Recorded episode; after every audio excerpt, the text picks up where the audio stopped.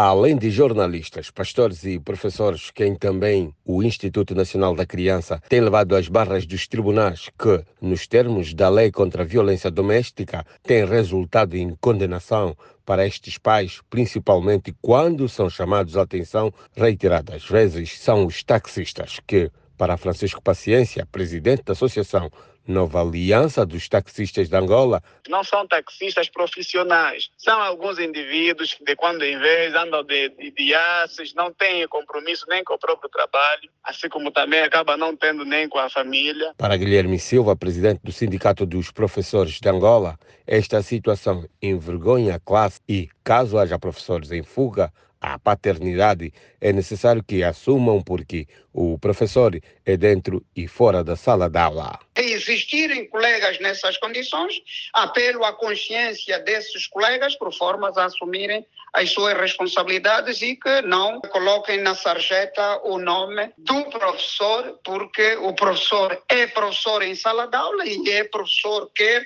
no meio onde estiver. Portanto, devemos passar um bom exemplo, que os filhos não tenham culpa de, de terem nascido e porque nem sequer fizeram requerimento para que uh, o pai fosse A ou B. Guilherme Silva diz que muitas mulheres tornam os seus filhos multicaixas para retirarem dinheiros aos homens angolanos. Algumas senhoras ou moças que fazem do filho como fonte de obtenção de receita, como se fosse um multicaixa. Esses casos existem, eu tenho exemplos até. Portanto, é preciso avaliar bem para não se arrastar o nome. Teixeira 20, pastor da Igreja Adventista do Sétimo Dia, diz que quem se procede desta forma não pode ser chamado de pastor.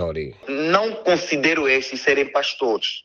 Considero eles usurpadores do título de pastor para poderem ganhar certa notoriedade e poderem também um, manifestar as suas paixões carnais, que é um erro grave. 20 diz ser ativista dos direitos da criança e trabalha em colaboração com o INAC. Por isso, lamenta a situação que estes profissionais remetem a estas crianças.